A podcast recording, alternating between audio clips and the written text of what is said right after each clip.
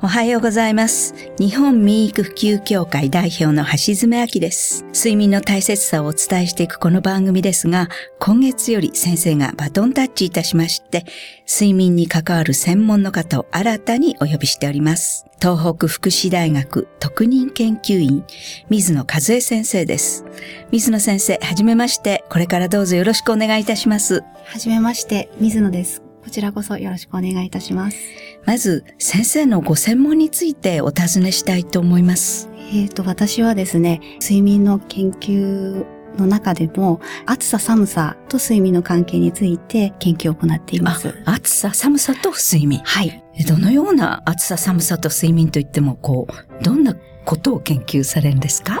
睡眠環境についての研究なんですが、はい。部屋の温度や湿度、はい。それから暑さ寒さっていうのは寝てる時に使う寝具ですとか、はい。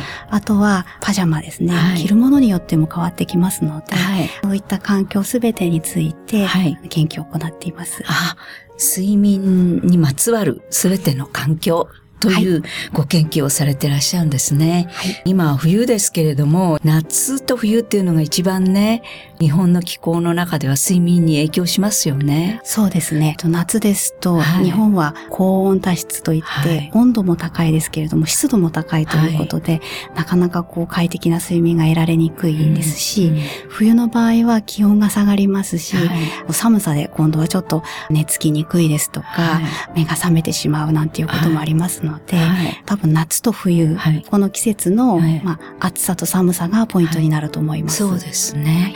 で、今こう全般的に睡眠環境とお尋ねしたんですけど、えーそれ寝具ということについてお尋ねしたいんですけれども、えー寝具は今日本ではベッドの方もいますし、布団の方もいますけれども、はい。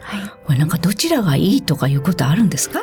特にどちらがいいっていうことはないですね。こう、老人の方がね、布団が多いかななんていう感じもちょっとしたんですけれども。意外とそうではなくって、はいあの、布団ですとこう寝て起きたりする動作が結構負担になるので、はい。割とベッド好む方も高齢者の方いらっしゃるあ、んです、ね。なるほど。あ、そういうこともあるかもしれないですね。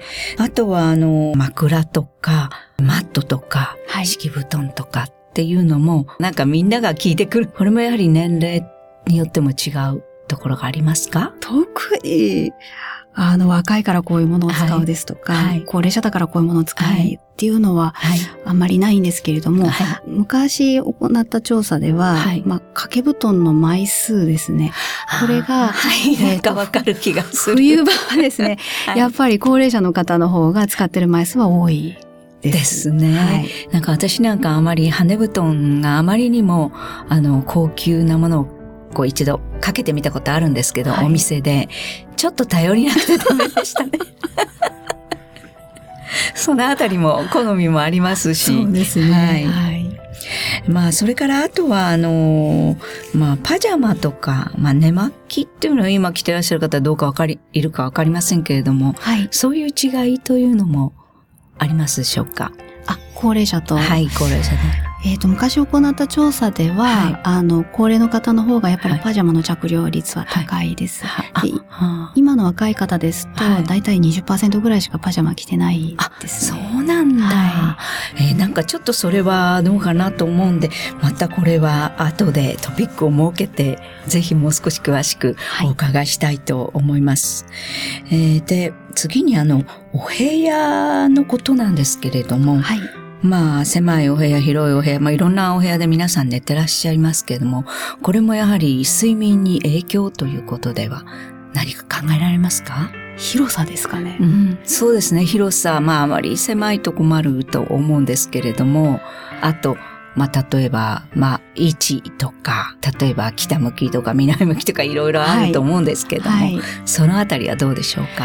やっぱりあの、太陽光が入ってくる部屋の方が、はい。あの、朝は目覚めやすいですし、はい冬場ですと、はいやっぱり日差しがいい方が暖かいっていうのはあると思います。はい。夏は逆に、はいあの、あまり当たらない方が、まあ、涼しくはい。眠れるんじゃないかと思います。ああ、そうか、はいでもなんかいつも同じ部屋で皆さん寝ていますよね。そうですね。季節ごとに変えるのも多分皆さん面倒なんじゃないですかね。ね、はいでもちょっと枕の位置を変えたりすることで、はい。少しは移動できるかなっていう感じもありますね。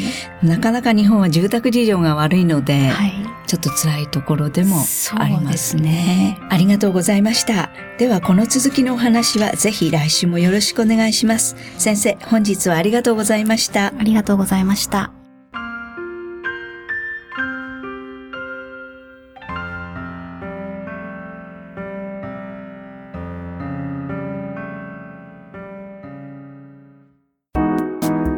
ここでパシーマファンクラブのコーナーです。このコーナーではキルトケットのパシーマをご愛用の方からのお便りをご紹介します。おはようございます。パシーマすごいかもです。昨夜はアレルギーが出て痒くて痒くて目が覚めて眠れなくなりパシーマ使ってる娘のお布団に潜り込んだらいつの間にかぐっすり眠っていました。パシーマのおかげかな？娘と眠って安心したかな？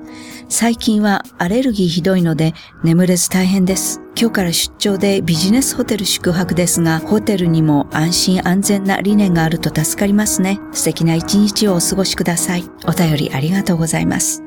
パシーマの社長、架橋さんからは、旅行に行くときにパシーマを持ち歩く方もいらっしゃいます。パシーマのバスタオルを持ち歩くのがいいかも。小さいし、上半身と顔はカバーできます。というメッセージをいただきました。次のお便りをご紹介します。ほこほこと暖かく、孫にと買い求めたのですが、家族全員で使うことに、パッド、肌掛け、ベビー用上下。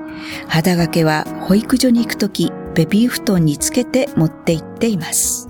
お便りありがとうございます。パシーマの社長、架橋さんからは、孫にと思い買ったのですが家族全員使うことに、パシーマの気持ちよさは家族全員で味わいたいですね。というメッセージをいただきました。以上、パシーマファンクラブのコーナーでした。パシーマ免疫力は深い眠りから。くるまれて眠ると。すっごく優しい肌触りで気軽に洗えて清潔だし使ってみたらわかるから。抜群の吸水性と肌触りガーゼと脱脂綿のキルトケットパシーマ詳しくはフリーダイヤル0120-28-8410 0120-28-8410